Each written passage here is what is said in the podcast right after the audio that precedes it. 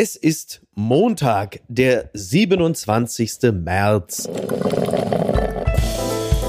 Apokalypse und Filterkaffee. Die frisch gebrühten Schlagzeilen des Tages. Mit Mickey Beisenherz. Einen wunderschönen Montagmorgen und herzlich willkommen zu Apokalypse und Filterkaffee, das News Omelette. Und auch heute blicken wir ein wenig auf die Schlagzeilen in Meldungen des Tages. Was ist wichtig? Was ist von Gesprächswert? Worüber lohnt es sich zu reden? Und ich freue mich sehr, dass sie wieder an meiner Seite ist. Die Frau, die sehr, sehr dankbar ist, dass wir heute weder über den Bankenkollaps reden müssen, noch über eine Wahlrechtsreform. Der weltgrößte News-Junkie, Niki Hassania. Guten Morgen, Miki. Guten Morgen, Niki. Wir reden eben nicht über kollabierende Banken, sondern wir sprechen zunächst einmal darüber, dass heute der Welt-Viagra-Tag ist. Denn am 27. Das ist absolut äh, richtig. Denn am 27. März 1998 kam das bekannte Arzneimittel Viagra, das gegen die erektile Dysfunktion beim Mann wirkt, auf den Markt. Und äh, das ist doch äh, ganz, also für andere, also für viele andere ist das fantastisch. Sind das ja die Themen, die du mit Markus ja. besprichst? Ja, eigentlich, eigentlich, gehört sich das genau. Das ist eigentlich für Penis, Feldenkirchen durch ideal. An der Stelle fällt mir natürlich ein absolut geschmackloser Witz ein. Im Altersheim wird an Männer über 80 eine Viagra täglich verteilt. Die eine Hälfte morgens, damit sie sich nicht auf die Schuhe pinkeln und abends, damit sie nicht aus dem Bett rollen. Da kann ich mich natürlich nur entschuldigen, dass ich einen ekelhaften Nein, ich finde bei Viagra interessant, dass es ja zufällig entdeckt ja. wurde. Es wurde ja an einem Blutdruck senkenden Mittel erforscht. Ja. Ähm, und da fand man dann heraus, oh, da haben ja ganz viele ein hartes. Ja, ja, ja, absolut richtig. Das, äh, das, das Wie Problem verklemmt ist, ich bin. Ich. Nee, ist richtig. Mach du so, ja, aber, aber das, das ist natürlich schon. Also Penicillin also, und Viagra, also genau, die ja. by accident. Total, total. Ja, ja, also hat wahrscheinlich uns, also neben Netflix hat Viagra unzählige Beziehungen gerettet. Das muss man einfach. Muss Wo man bleibt dann der Nobelpreis für die? Das frage ich mich auch. Ich fand es halt nur interessant im Zusammenhang mit Corona, als natürlich die Impfung äh, kam und es dann hieß äh, BioNTech zusammen mit Pfizer und viele Männer haben gesagt, ja klar, Pfizer, das. Also habe ich mal irgendwo in der, im Handelsblatt gelesen. Fun Fact des Tages. Winter- und Sommerzeit parallel. Im Libanon gelten zwei Uhrzeiten. Das entnehme ich dem Deutschlandfunk. Im Libanon gelten derzeit zwei Uhrzeiten gleichzeitig, obwohl sowohl die Winter- als auch die Sommerzeit. Hintergrund ist ein politischer Streit. Der geschäftsführende Ministerpräsident Najib Mikati hatte beschlossen, die Uhren erst in vier Wochen umstellen zu lassen. Ein Grund wurde nicht genannt.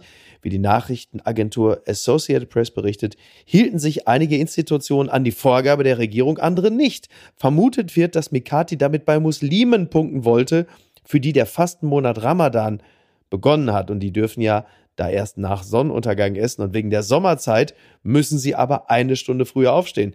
Der Libanon ist konfessionell stark gespalten. Das ist natürlich auch klasse. So kann man das, äh, so kann man es natürlich auch machen, oder? Ja, es wird ja behauptet, dass die Regierung sich bei den Muslimen eben anbiedern möchte, ja, um ja. zu sagen, die Ramadan-Zeit ein bisschen erträglicher zu machen. Ja. Deshalb äh, machen wir jetzt unsere Zeit. Ja, klar. Zumindest also, auf fünf Wochen nur. Naja, ich habe, ich habe ja diverse muslimische Freunde, die haben natürlich immer im Strahl gekotzt, wenn der Ramadan in den Juli oder so fällt.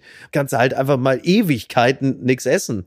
Das halt, also das ist natürlich, das hat man es lieber im Februar, wo die Tage halt einfach wirklich sehr, sehr kurz sind. Das bringt mich eher zu der Debatte, warum überhaupt noch Zeitumstellung. Mhm, ähm, ja. Eine DRK-Studie, das ist ja auch bekannt, ich glaube schon seit Jahren, ja. gibt es Daten dazu, dass ein Viertel mehr Menschen mit Herzinfarkten in den ersten drei Tagen nach der Zeitumstellung oh. in Krankenhäusern eingeliefert werden und es auch viel mehr Verkehrsunfälle gibt, was aufgrund der Müdigkeit oder so. Ja, klar, wenn du, wenn dir Schlaf fehlt und du bist natürlich ein bisschen übernächtigt, du bist quasi, das ist ja, der heißt ja mal der Jetlag des kleinen Mannes, aber dann stelle ich mir natürlich vor, das? Ja. dass Karl Lauter, ja, also ich kann nur davor warnen. Also das davor waren ganz wir uns aber gefährlich. Nicht. Ja, das ist aber interessant, weil du weißt ja, nun, wir haben ja nun ganz andere äh, gesundheitliche Herausforderungen in den letzten Jahren gehabt und was dann teilweise es für Hochrechnungen gab, wie viele Menschen am Tag dabei draufgehen. Und jetzt hast du die Zeitumstellung, du hast offensichtlich ein paar belastbare Fakten. Da müsste doch normalerweise, ja, also mein Gott, nein, also ja, und diese Fakten äh, gibt es schon seit die Jahren. Scheiße ein. Und alle, ich glaube, die Mehrheit sagt, es nervt einfach. Gab es Ja. nicht sogar eine EU-Befragung? Ja, ja. Hashtag Volksentscheid, wo wir uns alle dagegen entschieden haben. Ja. Und es dann ist, ja, die Staaten müssen noch abstimmen. Im und Zweifel dann, ist immer Orban da, dagegen. Verdammter Orban. Nein, wir hatten die Mehrheit, aber irgendwie wurde es dann auf die lange Bank geschoben Tja, und das- nie wieder es- aufgegriffen. Das ist aber wirklich mal echt der seltene Fall, dass äh, EU-weit äh, eine Gesetzgebung auf die lange Bank geschoben wird. Das muss man einfach auch mal dazu sagen. Ne? Die Schlagzeile des Tages. Wollen Sie ein paar Begrifflichkeiten? Megastreik, Superstreik, Monsterstreik. Die Frankfurter Rundschau berichtet, Streik, Busse, Bahnen und Flughäfen kommen zum Stillstand, denn heute haben die Gewerkschaften EVG und Verdi einen weiteren bundesweiten Streik angekündigt. Dann sollen der ÖPNV und der Bahnverkehr in Deutschland stillstehen. Und das ist jetzt, da Sie das Ganze hier hören, natürlich schon längst der Fall. In Frankfurt am Flughafen hat man schon einen Tag vorher losgelegt, da ging am Sonntag schon nicht allzu viel. Ich glaube, Lufthansa hatte da so kleine technische Probleme, ne? Ja, da war irgendwas mit äh, den Computern, aber gleichzeitig, glaube ich, bereiten sie sich einfach direkt drauf vor, kommt alle erst gar nicht, hier geht, fliegt nichts hier ab. Hier gibt's Ich- nichts zu sehen. Ja, ich habe ja jetzt auch einfach Rufbereitschaft und, Ja. und äh, weiß aber, wofür wollen sie mich anrufen? Es wird einfach nichts abheben und ähm, Ja, interessant finde ich eben, wie zerbrechlich dann doch die Infrastruktur ist, Ja. wenn man es schafft, so eine gemeinsame Kraft zu generieren. Mhm. Also, dass nicht nur eine Sparte irgendwie Bodensicherheit Ja, ja. an Flughäfen, sondern echt alle, Ja, ähm, die Bahn und die öffentlichen Verkehrsmittel im Nahverkehr, so alle, wenn sie sich zusammentun. Na, EVG und Verdi, das ist dann ja wirklich so ein bisschen so wie King Kong und Godzilla, die dann irgendwie über die Städte hinweg fliegen. Ja, und ich weiß, es ist für viele nervig. Ja. Und wir haben ja schon mal gesagt, dass wir so pro Arbeitnehmer sind und gerade auch bei der Inflation. Aber nur bis ich persönlich betroffen bin. Nein, aber ich, ich muss echt gestehen, dass ich da so romantische Gefühle schon fast kriege. Dieses Gefühl von, wenn wir alle vereint Mhm. und Ja. zusammentun, Ja. dann kann man echt was reißen. Ich weiß jetzt nicht, was am Ende dieses Tarifstreiks rauskommt, aber ich drücke Ihnen die Daumen, dass Sie Ihren Willen durchsetzen. En marche, äh, äh, Ja, und weil es eben so ungewöhnlich ist Ja. für Deutschland, dieses Gefühl von, wow, hier Mhm. mutet man den Leuten echt viel zu und, Ja. und alle bleiben doch relativ still zu Hause und sind sehr friedliebend und gehorsam und jetzt hat man das Gefühl so, nee, irgendwann reicht's. Ja, wie gesagt, ne, Inflation, Kaufkraftverlust, äh, da kommt halt eine Menge zusammen und Frankreich ist natürlich extrem, was das angeht, aber auch da dieses Gefühl mangelnder Wirkmacht des Individuums gegenüber der Obrigkeit, gegenüber den Arbeitgebern, da kommt vermutlich eine Menge zusammen, was sich auch in den letzten zwei, drei Jahren äh, aufgestaut hat. Plus halt, wie gesagt, ne, im Edeka kostet eine Salatgurke halt 2,80 Euro. So, da kann man schon mal irgendwann auf die Straße gehen und sagen, verdammte Scheiße. Zumal du ja auch diverse Konzerne hast, die halt einfach Milliardengewinne haben und immer ihren ArbeitnehmerInnen sagen, pass mal auf, tut mir leid, aber da geht leider nichts. Das ist es eben, diese, du, du siehst den Reichtum und klar beziehst du auch alle Weltgeschehen mit ein und Mhm. gleichzeitig hast du das Gefühl, man wird verarscht. Also diese Ungerechtigkeit, die man schon immer gefühlt hat, sieht man jetzt einfach viel Ja. mehr und denkt sich, nee, jetzt gibt uns was ab. Ja, ähm, ganz kurz nochmal auf Frankreich zu sprechen zu kommen.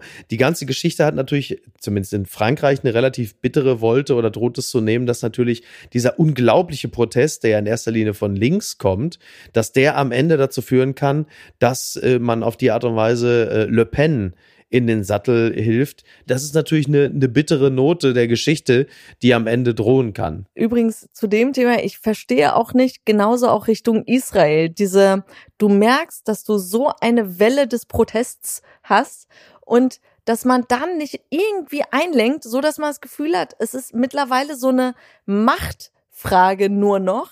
Auch bei Macron denke ich mir, du merkst jetzt schon seit Jahren diesen Protest gegen diese Rentenreform. Ja. Warum lenkst du nicht ein und suchst irgendwo anders die Kohle? So, Naja. warum? Also ich habe nicht das Gefühl, dass alles schon erschöpft wurde, was es an Möglichkeiten gibt. Wenn es zu so einer Machtfrage wird, dann bist du doch wirklich eine Minderheit gegen ein Volk, das dich gewählt hat und da nicht einzulenken, ähm, I don't know. Gucken mal, wer da spricht. Koalitionsausschuss, ein Sonntag mit vielen Problemen, das entnehme ich der Tagesschau. Die Liste der Ampelkonfliktthemen ist lang, vor allem Grüne und FDP scheinen in zentralen Punkten nicht zusammenzukommen und der Kanzler hält sich zurück. Was bringt der Koalitionsausschuss, der gerade läuft? Ja, die Frage stellen wir uns zur Stunde natürlich auch. Wir befinden uns in einer Situation, in der sich die Ampelkoalition ja eigentlich mal darauf verständigt hatte, pass mal auf, äh, diese endlos langen Nachtsitzungen, all das, das tun wir uns gegenseitig nicht an.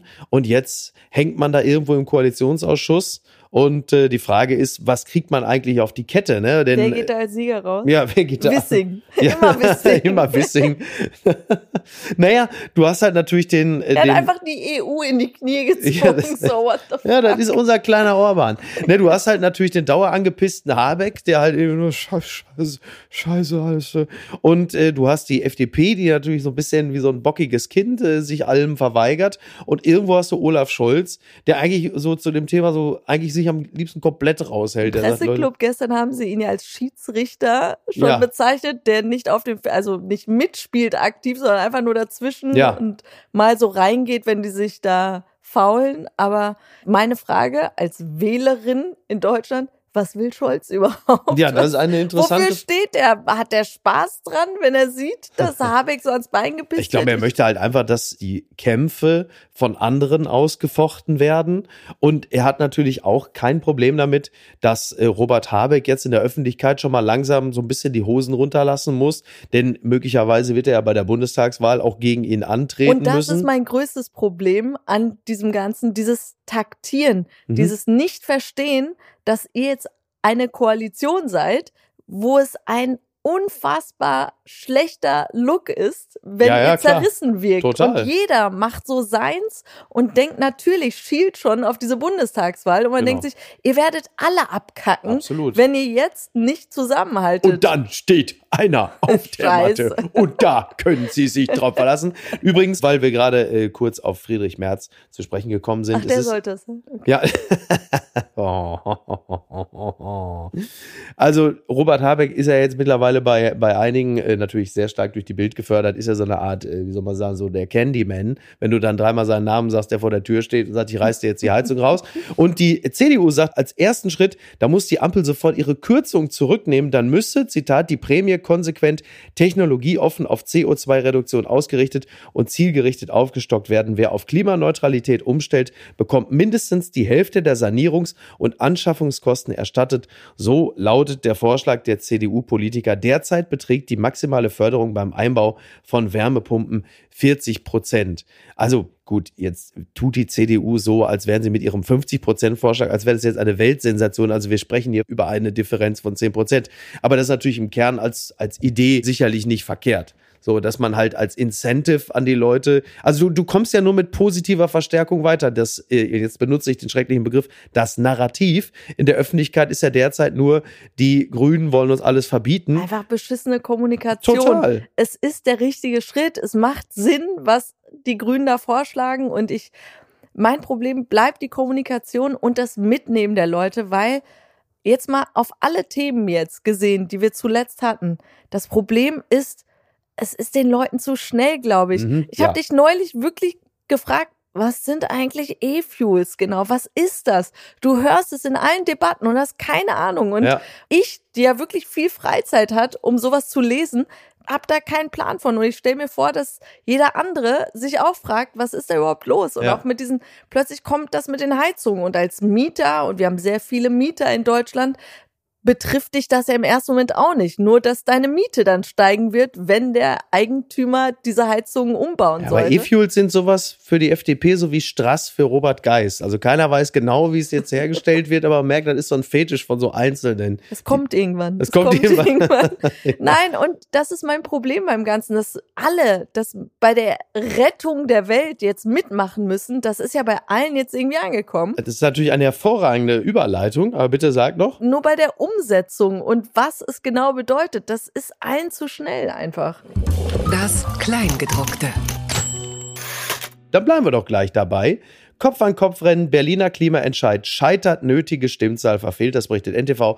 Bei der Auszählung der abgegebenen Stimmen beim Berliner Volksentscheid für eine strengere Klimapolitik können die Initiatoren zumindest einen Teilerfolg verbuchen. Derzeit liegen die Befürworter knapp vorn, doch die erforderliche Stimmzahl wird deutlich verfehlt. Also Stand jetzt äh, votierten 411.000 884 Wahlberechtigte für das Anliegen und 392.198 dagegen, wie aus Zahlen des Landeswahlleiters hervorgeht. Um die schärferen Klimaziele zu beschließen, muss aber eine Mehrheit der Wähler dafür stimmen. Mindestens aber 25 Prozent der Wahlberechtigten. Nötig sind also rund 608.000 Ja-Stimmen. Will sagen, dieses Quorum, das hat halt einfach nicht hingehauen. Also du hast eine kleine Mehrzahl der Leute, die sagen, ja, wir sind das dafür. War recht knapp. Ja, es ist, es ist recht aber. knapp, ne? Und ähm, aber niedrige Wahlbeteiligung. Ich weiß auch ja, nicht, ob es mit der Abgeordneten knapp 34 Prozent, genau. Und dass 51 da gerade zu viel gewählt wurde in Berlin, dass jetzt die Leute müde sind. Ich weiß es nicht. Also ne, es geht darum, dass Berlin ab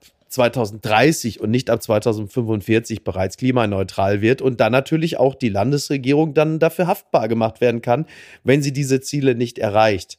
Was und aber absurd ist im ersten Moment natürlich, ja, weil du gehst ja an die Wahlurne im ersten Moment nur, um zu sagen, wir wollen es 15 Jahre früher hinkriegen, ja? Richtig, genau. Und wer da Nein wählt, das ist schon, hat echt schon so ein bisschen Schurkencharakter. Ja, die werden natürlich jetzt auch, also wir erleben ja gerade eine Situation, die äh, so gespalten ist wie eh und je. Also du hast entweder diejenigen, die sagen, haha, ihr habt es nicht geschafft, ihr Idioten. Oder du hast die anderen, die sagen, ja, äh, wir, wir haben es nicht geschafft, weil ihr seid die Dreckschweine, die mit dem SUV am liebsten irgendwie äh, quer durch den Park ballern wollen. So. Und das ist natürlich beides Quatsch. Also die, die, Wahrheit liegt in der Mitte. Ja, die Häme ist natürlich total unangebracht und andererseits die Beschimpfung auch.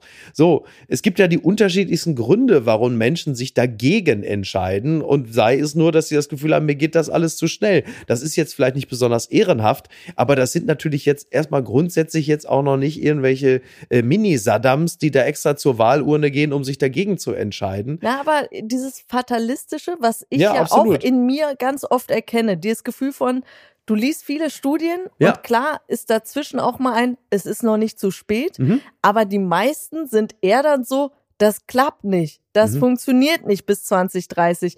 Dafür müsste, also das, was dann umgesetzt werden müsste, wäre zum Beispiel wirklich autofreie ja, Straßen ja. in Berlin. Ich weiß nicht, ob komplett oder viele Häuser müssten direkt schon diese modernen Heizungen eingebaut bekommen. Und das ist alles, es wirkt so. Und sogar dann heißt es, wäre es bis 2030 nicht möglich. Und das macht einen wirklich so hoffnungslos in dem Fall, wo du dir denkst, ja, ganz ehrlich, man kriegt es nicht hin. Was sollen wir uns jetzt noch so geißeln, in Anführungsstrichen, und verzichten dafür, dass am Ende des Tages eh ein Minus immer noch steht. Ja, man, was aber natürlich ein beschissener Ansatz ist. Naja, klar, ich meine, wer würde denn auch bei klarem Verstand grundsätzlich erstmal was dagegen haben, dass Berlin 2030 und nicht 2045 klimaneutral ist? So. Aber das ist natürlich sehr repräsentativ, eigentlich auch für den Rest Deutschlands, weil es natürlich in diesem Falle sehr stark darum geht, konkret sich einem Thema zu verschreiben. Denn 2030 ist insgesamt natürlich wesentlich konkreter als das diffuse, naja, 2045 bis dahin sollte das ja irgendwie also, zu schaffen sein, aber 2030, ja, aber das, ja, also das ist natürlich, aber ist das Leute, nicht das bitte. Problem, wir haben so die 80er und 90er so wir sind zu diesen ja. trägen Blobs geworden. Absolut. Und von uns wird jetzt so ein Sprint verlangt. Oder das ist dann so, na, na Ja, da äh, bist du wieder bei dem Frosch in dem Kochtopf, wo das Wasser langsam erhöht wird und jetzt anstatt 2045, 2030, dann wird aber ganz schnell von Stufe 3 auf Stufe 8 gedreht. Und jetzt merkst du plötzlich, huch, das ist aber ein bisschen heiß an den Füßen. Aber keiner hüpft. Und es ist ja, echt so, let it go. Genau. Und, ähm, und das ist es halt. Das ist insofern natürlich ein, ein Stimmungsbild, das nicht nur für Berlin gilt, sondern für die die Ambitionslosigkeit aller. Ich verstehe das wirklich. Ich kann vieles, ich kann wahnsinnig vieles. Ich kann sogar erschreckend, also eigentlich im Grunde genommen auf geradezu gruselige Art und Weise vieles nachvollziehen. Aber so ist es halt. Und möglicherweise ist es auch so, dass viele Berlinerinnen und Berliner auch gar kein Vertrauen in die Handlungsfähigkeit der eigenen Stadt haben. Da gibt es ja nun auch reichlich Gründe für.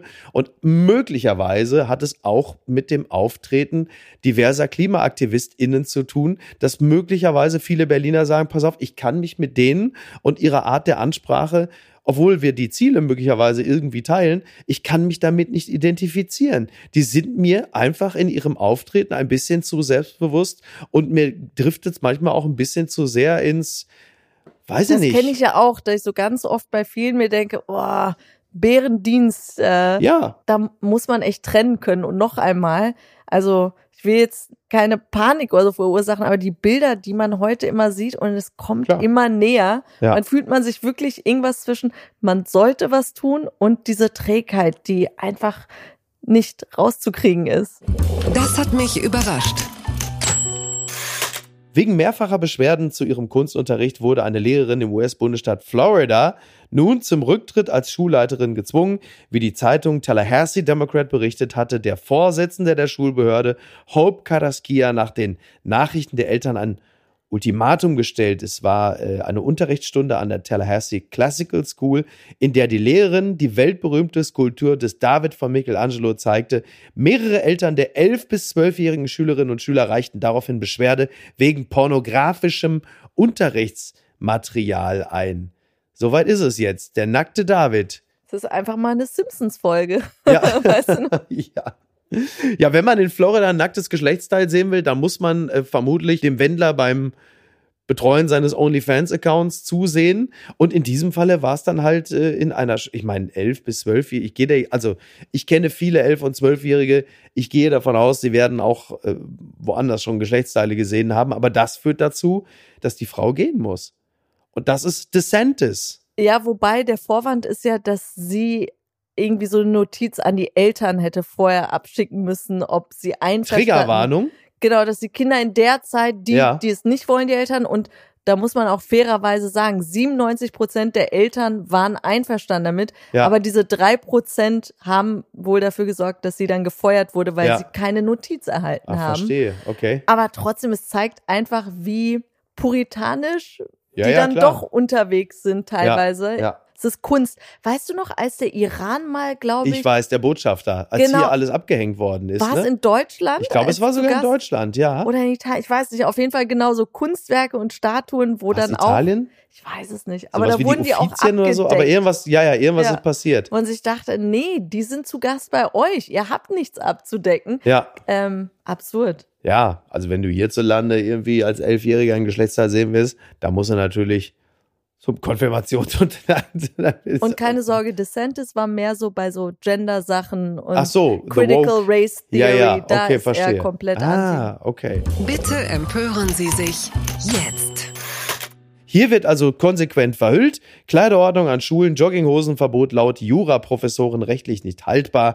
Das berichtet die FAZ. Das von der Sekundarschule Wermelskirchen ausgesprochene Jogginghosenverbot für Schüler ist nach Ansicht von Rechtswissenschaftlern rechtlich nicht haltbar. Es gibt keine Grundlage für ein individuelles Verbot. Die Rechtslage ist ziemlich eindeutig, sagte Professor Hinak Wissmann, Hochschullehrer von der Uni Münster der deutschen Presseagentur. Ja, wir haben ja äh, mitbekommen, dass an der Schule da in Wermelskirchen Schüler nach Hause geschickt wurden, weil die Jogginghosen anhatten.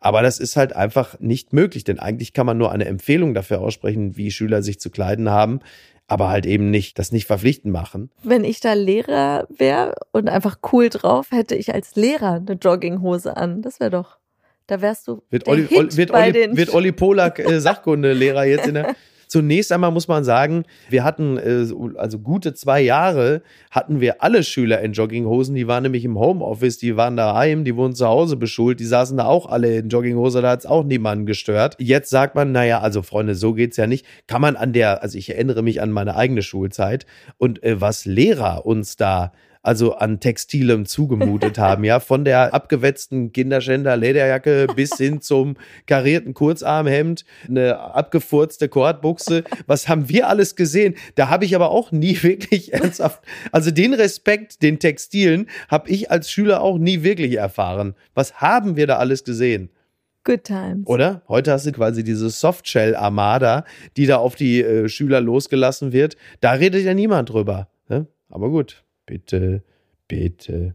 Twitter, 280 Zeichen Wahnsinn.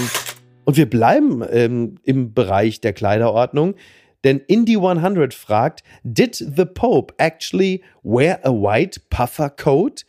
Das haben Sie möglicherweise im Internet gesehen. Äh, bei Twitter war das zu sehen, der Papst, der Franziskus. Inspiriert in von Jasmin Embarek. Inspiriert von Jasmin Embarek in einem wirklich, in einer wirklich flashy, fetten Downjacke, die ich in den 90ern so nur von Buster Rhymes gesehen habe. got you all in check. Also es war wirklich... Ähm, Total trendy. Wirklich, es sah fantastisch aus.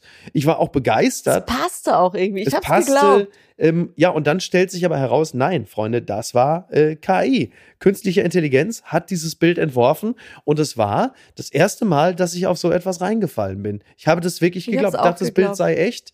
Und ähm, Was ein Beweis dafür ist, dass künstliche Intelligenz die Welt auch schöner machen kann. In diesem speziellen Falle äh, würde ich mich, also es sah ja auch so ein bisschen Hab aus wie das. Michelin-Männchen Er oder wie man im Ruhrgebiet sagt, das Michelin-Männchen. Und was aber an dieser Stelle sei angemerkt, was auch gerade rumgeht, aber ich fürchte, das wiederum ist keine KI. Das ist ein, ein Video von Andreas Brehme, unserem Weltmeister von 1990, Sie erinnern sich, Gerd Rubenbauer. Anti-Brehme, macht den Elfmeter rein gegen Goikojea. Er wusste alles, nur halten konnte er nicht. Und Andi Brehme ist offenbar jetzt einer dieser Prominenten, die für 80 Euro Geburtstagsgrüße versenden. Sie machen dann ein Video mit dem iPhone untersichtig und man sieht Andi Brehme, der also es sehr lieblos macht. Also er liest ja wirklich sehr offensichtlich Lieber, ab. Alf, lieber Alfred, ich äh, grüße dich. Ich habe gehört, du bist ein großer Fußballfan. Auch von, auch von den Weltmeistern und von meinem FC Bayern. So, also wirklich, also nicht so richtig. Auch dein Neffe Yannick ist ein großer Fan. Also wirklich Also alles. klingt schon wie so ein Chatbot. Ja, er sieht, er sieht tatsächlich auch so ein bisschen aus wie äh, der späte Uwe Seeler. Also Andi Brehme hatte ja insgesamt auch schon. Ich habe ihn gar nicht gekannt und als ich dieses Video gesehen habe, weil es doch so ein paar Sekunden länger Ja. ging, fand ich so lustig zu sehen.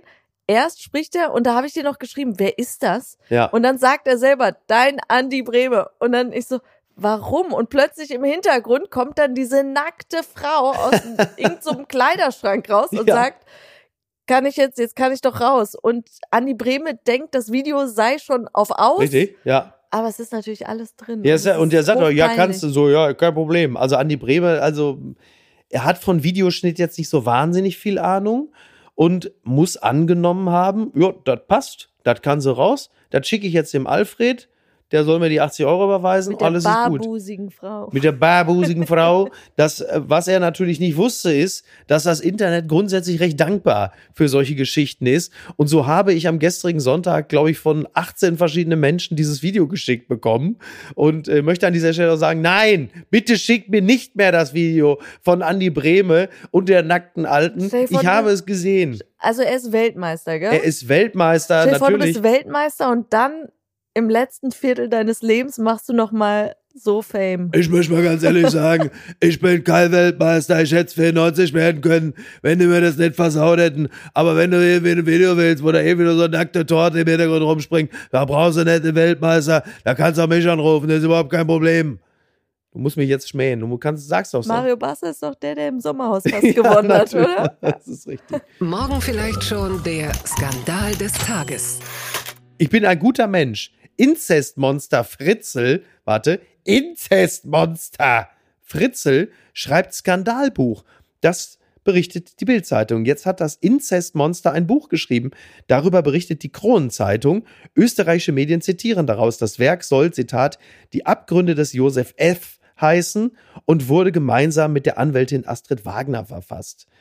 Schon, also, Was zur Hölle? Also Ja. du hast diese Bildstimme gemacht, ja, aber da passt es ja wirklich Inzestmonster. Diese Story, die wird uns, glaube ich, für immer verfolgen. Was Ja. dieser Mensch seiner eigenen Tochter angetan hat, ist einfach so, so schrecklich. Und ich weiß noch, dass das alles kurz nach dieser ähm, Natascha ja, ja, ja, Kampusch-Nummer rauskam. Ja, ja. Und da haben wir gerade schon versucht zu verarbeiten, was für Unrecht dieser armen jungen Frau widerfahren ist, Ja. nur um dann eine hundertmal schlimmere Geschichte zu hören.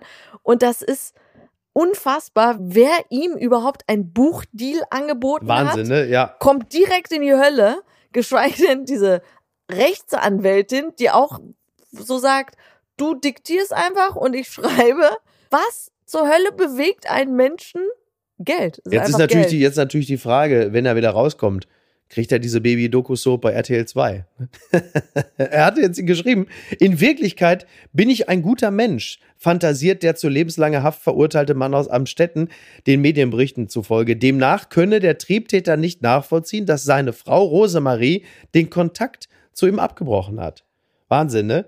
Er sagt, ich war mit meinen Gedanken völlig allein. Es gab niemanden, dem ich mich anvertrauen konnte. Du bist das Opfer hier, Motherfucker. Er ist das Opfer.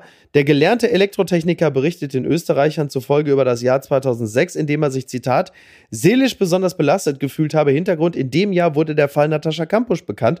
Die Österreicherin war ebenfalls ihrer Freiheit beraubt worden. Irre, Josef Fritzl habe die Tat von Kidnapper Wolfgang Priklopil, Zitat, nachdenklich gestimmt. Für sich habe er mit einer milden Strafe gerechnet. Also ist natürlich, ist natürlich der, der Gipfel der Abspaltung das Ganze. Total, ich, delusional, also komplett ja. weg. Und ich äh, musste tatsächlich an O.J. Simpson denken, der mhm. ja auch ein Buch rausgebracht hat ja. mit dem Titel If I Did It, ja. wo er dann so äh, hypothetisch an den Mord ja. seiner damaligen Frau und ihres vermutlich Liebhabers rangeht.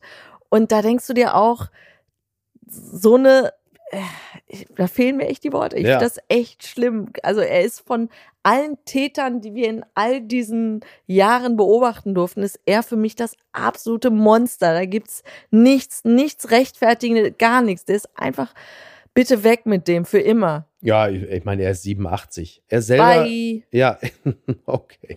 Das ist sie jetzt. Die Wende. Kanye West mag Juden wieder, weil er 21 Jump Street gesehen hat. Das er nämlich Hip-Hop De. Film aus 2012, oder? Ja, ja, in einem Instagram-Post teilte Kanye West das Filmplakat zu dem 2012 veröffentlichten Film. In der Bildbeschreibung erklärt Kanye, dass Jonah Hills Performance in dem Film ihn dazu gebracht habe, Juden wieder zu mögen. Und da muss man doch sagen, ist doch klasse, oder? Kann mir eher vorstellen, dass er seine Kontoauszüge gecheckt hat und sich gedacht hat, wie schaffe ich es wieder zurückzukommen und mit so einer Bullshit-Aussage, ich fand den cool bei 21 Jump Street. Vielleicht sollten wir Bernd Höcke dann auch Superbad gucken lassen. Vielleicht ähm, drehen wir ihn auch noch um. Aber ich, sorry, Kanye, auch da kein Comeback. Woanders ist es auch beschissen. Lebensgefährlicher Streit. Männer halten mitten auf A5 bei Frankfurt. Das äh, entnehme ich. Das ist meine Route. Hitradio FFH. Zwei Männer haben sich einen lebensgefährlichen. FFH. genau. Die besten Hits äh, der 2020er waren in diesem Falle die Prügel, die sich gegenseitig verpasst haben.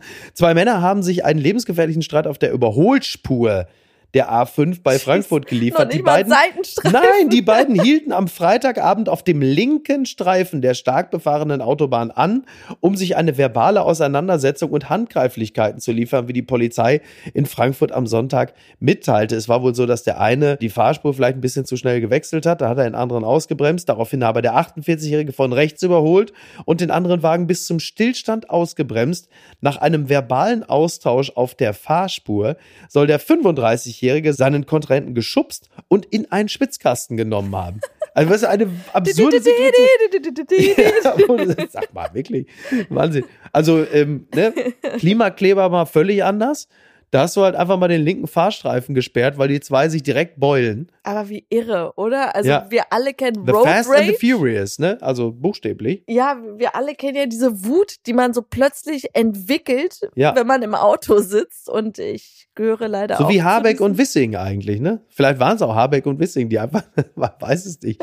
Also es ist schon wirklich, schon wirklich faszinierend. Es ist dein Frankfurt, Niki. Ich schreibe Frankfurt. das deinem finde, Frankfurt zu. Ich, ich musste so ein bisschen an dieses Bit von George Carlin denken, was ähm, die unterschiedliche Wahrnehmung angeht. Dass ja. wenn jemand sehr langsam auf der Autobahn fährt, ja. du sagst, was ein Trottel, warum fährt der so beschissen? Ja. Aber wenn jemand sehr schnell an dir aggressiv vorbeifährt, du sagst, der ist doch wahnsinnig. Ja. Also diese unterschiedlichen Wahrnehmungen und das ist nicht viel häufiger zu solchen Kloppereien mitten auf der Autobahnspur kommt. Ja, aber Fasziniert umso, mich. umso wichtiger, dass Habeck und Wissing sich einigen, dass Wissing jetzt endlich noch eine weitere Fahrspur bekommt, weil Wissing du merkst, wird sich durchsetzen, ich sag's dir.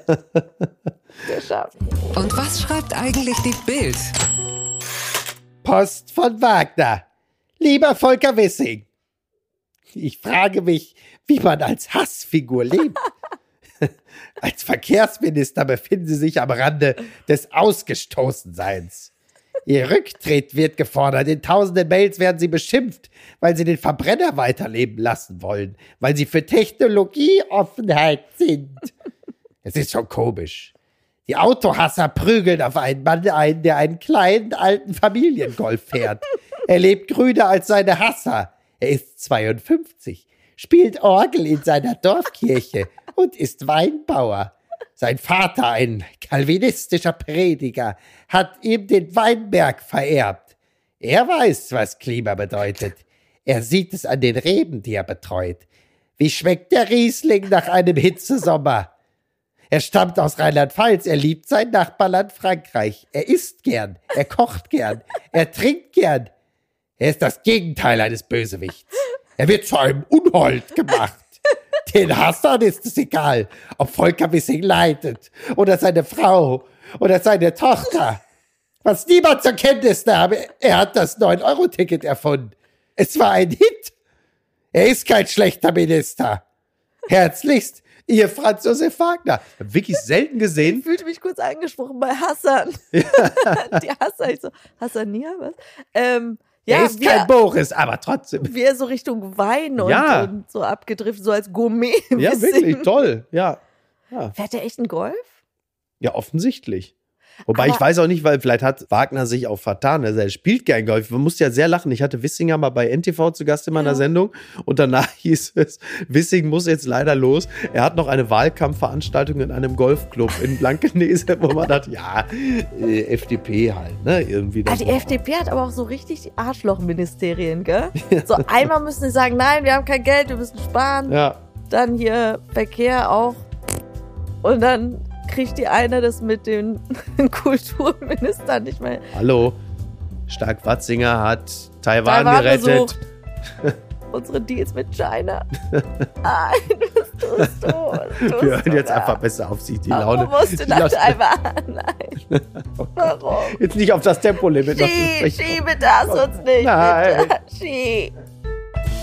Apokalypse und Filtercafé ist eine Studio Bummens Produktion mit freundlicher Unterstützung der Florida Entertainment. Redaktion Niki Hassania. Executive Producer Tobias Baukhage. Produktion Hanna Marahiel. Ton und Schnitt Lara Schneider.